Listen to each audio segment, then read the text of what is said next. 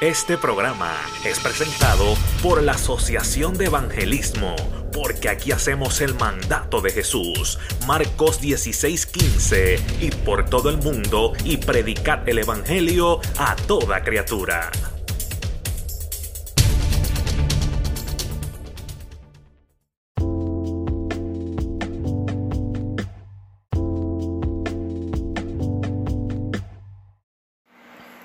Saludos, Dios te bendiga en este día. Te habla tu amigo y hermano, el evangelista Jorge Pérez, perteneciente a la iglesia Ministerio Cristiano Éxodo 1321 en la ciudad de Ocala. Y hoy día te vengo a traer un tema titulado Los procesos divinos.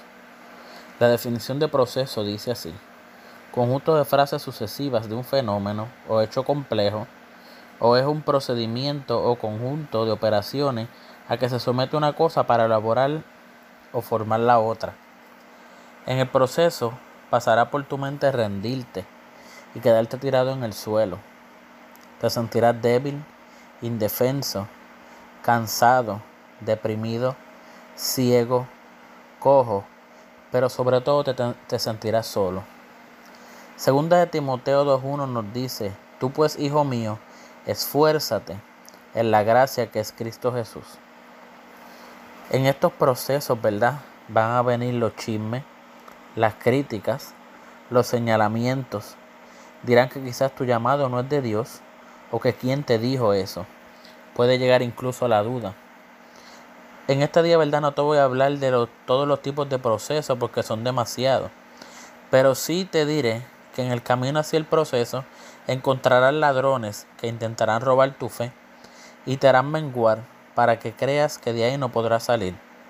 Serás probado en todo, en tu fe, en tu confianza, en tus acciones, en tu comportamiento y en tu actitud, pero sobre todo en quien has creído que es en Cristo Jesús. Te voy a traer unos ejemplos, ¿verdad?, de personas en la Biblia, las cuales pasaron también por su proceso, pero salieron victoriosos. Comenzaremos con Juan el Bautista, el famoso predicador del desierto, que fue enviado para preparar el camino del Señor. Comenzó confiado y seguro cuando hablaba de Jesús y decía, miren el Cordero de Dios que quita el pecado del mundo.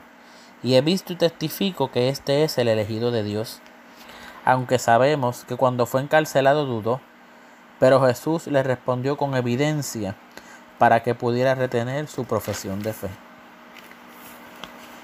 Otro de los personajes bíblicos ¿verdad? que nos encontramos sería Simón Pedro, uno de los doce discípulos originales de Jesús. Pedro es conocido por su audacia. Fue Pedro quien recibió la revelación del Padre de que Jesús era el Hijo del Dios, del Dios vivo. Pero cuando Jesús fue arrestado, Pedro luchó entre su fe y el miedo. Muchas veces, ¿verdad? Nosotros nos hemos sentido como, como Pedro que han venido procesos a nuestra vida y nosotros hemos luchado entre la fe y el miedo de saber reconocer lo que verdaderamente está frente a nuestros ojos y de saber reconocer verdaderamente que Jesús es el Hijo del Dios vivo. Él negó conocer a Jesús con maldición y juramento, pero estaba tan seguro de su fe antes de este suceso. Jesús había predicho la negación de Pedro y oró para que la fe de Pedro no fracasara y no lo hizo. La fe de Pedro lo trajo de vuelta a Jesús, lo reconcilió y se le fue dada la encomienda de cuidar sus ovejas. Qué cosa más hermosa, ¿verdad? Cuando nosotros, a pesar de nuestra falta de fe, podemos reconciliarnos con el Señor, porque Él se olvida y Él nos perdona. Y tenemos nuevas oportunidades cada día porque las misericordias de Dios son nuevas cada mañana. Y quizás en el día de hoy te sientes abatido, te sientes que te falta la fe, te sientes solo, te sientes quizás asfixiado o que no encuentras salida de tu proceso. Pero déjame decirte que todos pasamos por un proceso para llegar a los pies de Cristo, pero solamente lo que queremos es, perdón, lo que Dios quiere es que tú salgas victorioso de ese proceso y que tú veas la gloria de Dios. Continuemos aquí hablando de Gedeón. Israel estaba en problemas cuando Dios se acercó a Gedeón declarando que él era un poderoso guerrero y lo llamó a salvar su pueblo de los madianitas. Él se hacía preguntas similares a las que quizás muchos de nosotros y decía, si el Señor está con nosotros, ¿por qué nos ha pasado todo esto? Sintió que Dios lo había abandonado, como quizás nosotros nos hemos sentido muchas veces, pero clamó por favor. La petición de gracia fue contestada abundantemente y él cumplió su misión guiado por el Señor. Aquí vemos otro ejemplo de que cuando ponemos a Cristo como centro de nuestra vida, como centro de nuestra familia y como centro de nuestro matrimonio, nuestra misión va a ser guiada por el mismo Dios. El mismo Dios que sacó a su pueblo de Egipto. El mismo Dios que abrió el mar rojo. Y el mismo Dios que era ayer, que será mañana y que será siempre. Vamos a ver aquí, ¿verdad? Vamos a hablar de Moisés. Dice, ¿verdad?, que es una de las figuras más prominentes de la Biblia, que sufrió muchos combates y luchas de fe, pero luchó por creer que podía liberar al pueblo de Egipto, después de haber matado a un egipcio y ser rechazado por sus mismos hermanos, ¿verdad?, el pueblo de, de Israel. Después de esto corrió el desierto, hasta que el Señor se le apareció en medio de una zarza ardiente. Cuando Dios lo llamó a regresar de donde había huido, luchó nuevamente con su fe, con preguntas, como si no me creen o no me escuchan. Moisés luchó con la respuesta de Dios, alegando que no podía hablar en público. Frustrado Moisés, el Señor le permitió que su hermano Aarón lo ayudara. Pero sabemos que cada combate de lucha con la que Moisés se encontró tuvo la gracia de Dios. Hablemos del rey David conocido como un hombre según el corazón de Dios. Pero David no era ajeno a sus luchas con su fe. El libro de los Salmos está lleno de sus preguntas y su dolor, pero también está lleno con sus victorias. Hubo un momento en que se quedó en casa después de la guerra. Ahí fue que cometió adulterio con Bexabe y mató a su esposo después de descubrir que estaba embarazada. Pudiéramos dar muchos más ejemplos de David pero siempre emergió de sus combates de lucha de fe, adorando al Señor. ¿Verdad? Dice la Escritura que cuando el pueblo del Señor alaba a Dios, suceden cosas maravillosas. Y aquí estamos viendo una vez más cómo la mano de Dios se movió sobre David en misericordia. Y aún con lo que él había hecho, se arrepintió. La Biblia menciona que David jamás volvió a cometer el mismo pecado cuando él se humillaba por un pecado cometido ante Dios, jamás volvía a cometer el mismo pecado. Y nosotros tenemos que aprender a ser como David. No podemos dejar que nuestras conciencias se cautericen y que continuemos haciendo lo mismo que a Dios no le agrada, porque de esa manera vamos a seguir continuando en el proceso. Si queremos avanzar en el proceso, tenemos que ir delante del Señor porque un corazón contrito y humillado no despreciará nunca a Dios. Continuamos con Marta y María. Dice que Jesús pasó mucho tiempo junto a estas dos hermanas y a su hermano Lázaro. Lo siguieron, lo vieron y lo escucharon, pero todavía luchaban con su fe. Lázaro enfermó y ellas mandaron por Jesús, pero él no vino de inmediato. Muchas veces en medio de nuestros procesos nosotros clamamos al Señor, pero Él no nos responde de inmediato y a veces no lo entendemos. Dice que Lázaro murió ellas lucharon con sus pensamientos, alegando que si el maestro hubiera estado allí, su hermano no hubiera muerto. ¿Cuántas veces le hemos dicho al Señor, si tú me hubieras dado lo que yo te pedí, yo no estuviera en esta situación? Pero tenemos que entender que los planes de Dios para nuestra vida son perfectos, porque Él es nuestro Padre. Y recordemos que ningún padre quiere nada malo para sus hijos. Y nosotros como hijos de Dios siempre vamos a recibir lo mejor. Solamente tenemos que esperar pacientemente, porque Él va a inclinar su oído a nosotros y Él nos va a escuchar. Y Él nos va a dar nuestras cosas, pero conforme a su voluntad porque la palabra del Señor dice que Él suplirá todas mis, todas, todas mis necesidades conforme a sus riquezas en gloria. Y de esa manera nosotros tenemos que aprender a esperar en el Señor. Porque Él dice, ser paciente y conocer que yo soy Jehová. Dice aquí que Jesús les recordó que Él era la resurrección y la vida. Ellas creyeron hasta el último día, pero lucharon con Él en ese momento cuando su hermano murió. Pero como Jesús es el Hijo de Dios y Él es quien dice ser, Lázaro resucitó ese mismo día. Muchas veces, ¿verdad? Tenemos la situación de que le pedimos al Señor y queremos que nos conteste rápido, hermano. Muchas veces nos contesta rápido, pero muchas veces toma tiempo. No nos desesperemos, porque el Señor nos va a suplir. Y si el Señor te hizo una promesa, el Señor te va a cumplir tu promesa en su tiempo. Continuamos hablando aquí del Jeremías, ¿verdad? Dice que es conocido como uno de los profetas mayores de la Biblia. Israel estaba en un mal camino cuando fue llamado, y él luchó con el llamado al principio. Él decía que no sabía cómo hablar porque era muy joven, pero Dios respondió a su lucha con empoderamiento. Le dijo que no dijera que era muy joven ni tuviera miedo. Le puso la mano sobre sus labios y todo quedó hecho. De la misma manera, del hermanos, que Jeremías fue tocado por el Señor en sus labios y pudo ser empoderado y empezó a hablar palabra de Dios. De esa misma manera puede suceder con nosotros. Lo que tenemos es que rendirnos ante el Señor con un corazón contrito y humillado. Vamos a hablar ahora de Abraham. Dice que es conocido como el padre de la fe. La Biblia nos dice que porque le creyó a Dios se hizo justicia. Sin embargo, le tomó a Dios siete veces decirle la promesa a Abraham antes de que quedara convencido. ¿Cuántas veces Dios no tiene que repetirnos la promesa? ¿Cuántas veces Dios no tiene que pasarnos por el mismo proceso para que nosotros podamos entender y podamos saber que Él es el Dios de lo imposible y que no hay una palabra que Él te haya dicho que no se vaya a cumplir en tu vida?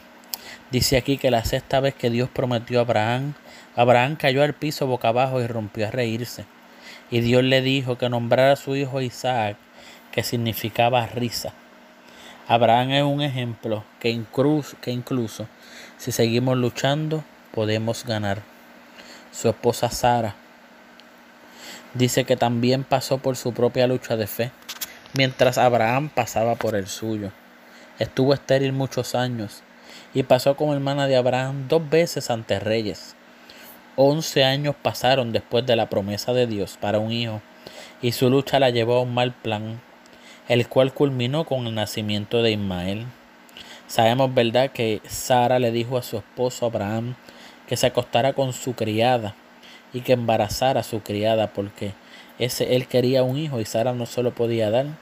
Pero vuelvo y te digo, para Dios no hay nada imposible y él ya había dado una promesa. Lo que pasa es que Sara no pudo y no supo esperar en el tiempo de Dios. Y como no supo esperar en el tiempo de Dios, cometió ese mal plan de haber dejado que su esposo se acostara con su sirvienta, del cual nació su hijo Ismael. Pero la promesa era que ella tuviera un hijo, no solo Abraham. Trece años después de Ismael, Dios declaró promesa de hijo tres veces más, para un total de siete veces. Después de la séptima vez, Sara se echó a reír, incapaz de imaginar tener un hijo a su edad, pero nada es demasiado difícil para el Señor, porque le servimos al Dios de lo imposible. Y el ejemplo más grande en la Biblia, el ejemplo más hermoso que hay en la Biblia sobre un proceso divino, es el proceso que pasó el mismo Jesús, el Hijo de Dios el que dio tu vida, que su vida por ti y por mí en la cruz del Calvario, el que derramó su preciosa sangre para que nosotros fuéramos salvos y redimidos del pecado, aquel que nos dio acceso libre al Padre, porque no tenemos que tener intercesores, porque al rasgarse el velo del templo, nosotros tenemos acceso libre al Padre. Eso es lo que quiero que sepas en esta noche. La sangre de Cristo tiene poder. Mi alma te alaba, oh Señor. Dice que Jesús sabía quién era y cómo iba a morir. Él dijo, cuando hayan levantado al Hijo del Hombre, Entonces sabrás que yo soy Él y que no hago nada por mi cuenta, sino que hablo lo que el Padre me ha enseñado. Pero en el monte Getsemaní, el Señor Jesucristo sintió nuestra humanidad bajo la intensa presión y preguntó al Padre si no había otra manera, pero sabía que no la había y se quedó con lo que sabía y cumplió su misión. ¿Y cuál fue la misión de Jesús? Dar su vida por nosotros. Jesús ganó todo para nosotros en su combate de lucha y declaró, está terminado. ¿Cuántas veces no le hemos preguntado al Padre si no hay otra manera? Padre, ¿no habrá otra manera de yo poder hacer esto? Padre, ¿no habrá otra manera de la cual tú me bendigas?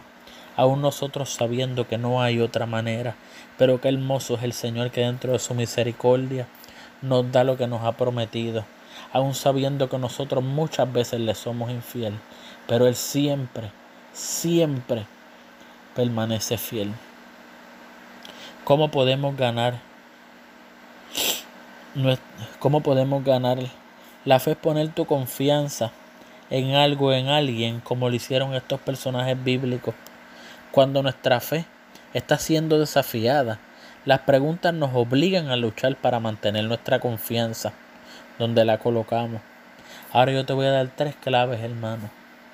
Tres puntos claves para que tú puedas ganar tu combate de fe.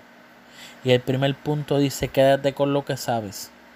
Recuerda siempre las promesas de Dios, las oraciones que Él respondió en tu vida y tu historia personal con Él. Esto puede callar las preguntas de qué pasaría, sí, qué y por qué. Hermano, tus batallas, tus procesos no van a ser los mismos procesos de nadie. Porque Dios tiene que meternos en el molino y apretarnos y apretarnos y apretarnos hasta que seamos procesados. Tu proceso, si estás en un matrimonio, no va a ser el mismo proceso de tu esposo o de tu esposa. Pero tienes que saber que lo que tú has pedido y lo que el Señor te ha prometido, Él te va a dar. La número dos dice, ten fe en Dios. Al igual que un niño alcanza a su padre cuando está asustado, podemos elegir alcanzar a Dios a través de la oración y la adoración, recordándonos que Él es más grande que nuestro oponente. ¿Y cuál sería nuestro oponente en ese momento? La falta de fe, la duda, la soledad, las murmuraciones y todo tipo de cosas que te aleje del plan perfecto que Dios tiene contigo. No atrases tu proceso por prestar tu oído a voces extrañas. Oseas 4:6 dice, mi pueblo perece por falta de conocimiento. Pero lamentablemente el pueblo que está pereciendo hoy día es el pueblo que tiene conocimiento, porque se alejó de su primer amor, porque se alejó de Dios. Y después andamos preguntándonos dónde está Dios cuando suceden estas cosas. Y Dios te dice, yo estoy donde mismo tú me dejaste. Yo estoy en el mismo sofá donde me sentaste. Yo estoy detrás de la misma puerta que cerraste. Ahí yo estoy. Recordemos que Oseas 4:6 dice, mi pueblo perece por falta de conocimiento, pero el pueblo que se está perdiendo, como te dije anteriormente, es el pueblo de Dios. Y no podemos perdernos, hermanos. Cristo está a la puerta. El novio viene por su novia, la iglesia. Y si cuando Él llegue no estás apercibido y tienes tus lámparas con aceite fresco, triste va a ser el final. El punto número 3 dice busque ayuda. A veces necesitamos pedir oración o buscar un consejo de un amigo o nuestro pastor. No hay vergüenza en obtener ayuda. Somos el cuerpo de Cristo. Construirnos es lo que estamos llamados a hacer. No tengas vergüenza. No tengas miedo. Cristo puso en el camino personas para que nos puedan dar consejo. Nosotros muchas veces nos da vergüenza, no nos atrevemos a hablar con alguien por el que dirán o el que va a pasar. No, hermano, habla. Di yo necesito ayuda. Di Padre, yo necesito de ti. Ilumina mi mente, ilumina mi camino. Acércate a un pastor. Acércate a un evangelista. Acércate a un capellán. Acércate a un hermano de la iglesia que esté bien agarrado de la roca fuerte. Acércate a alguien que pueda enseñarte el verdadero camino de salvación y que pueda guiarte con un buen consejo. Acércate a un ministro del Señor que pueda ayudarte en la situación que tú estés pasando. No debemos de tener vergüenza. Dios nos llamó a eso, a ayudar los que estén necesitados y a fortalecer al que está caído. A eso nos llamó el Señor. Espero que de alguna manera este mensaje haya tocado tu vida. Quiero que cierres tus ojos en donde estás y le digas, Señor Jesús, te amo y te necesito. Reconozco que he fallado contra ti. Reconozco que no te he amado como tú lo, como tú lo mereces. Te pido perdón, Señor.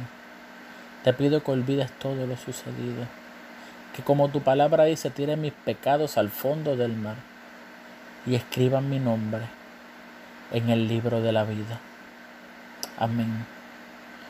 Si deseas la oración, te puedes comunicar a mi Facebook.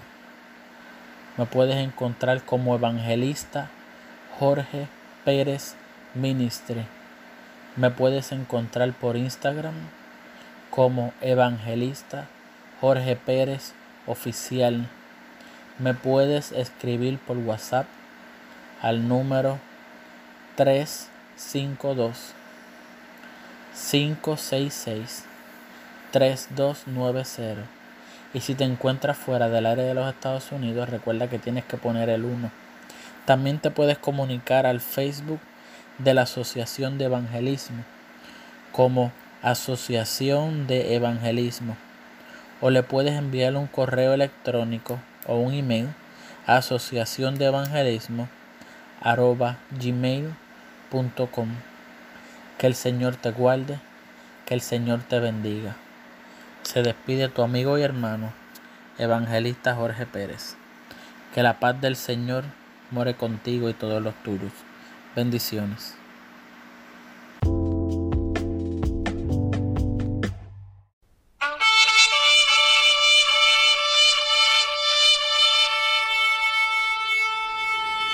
Este programa fue presentado por la Asociación de Evangelismo. Hebreos 4:12. Ciertamente, la palabra de Dios es viva y poderosa y más cortante que cualquier espada de dos filos. Penetra hasta lo más profundo del alma y del espíritu, hasta la médula de los huesos y juzga los pensamientos y las intenciones del corazón.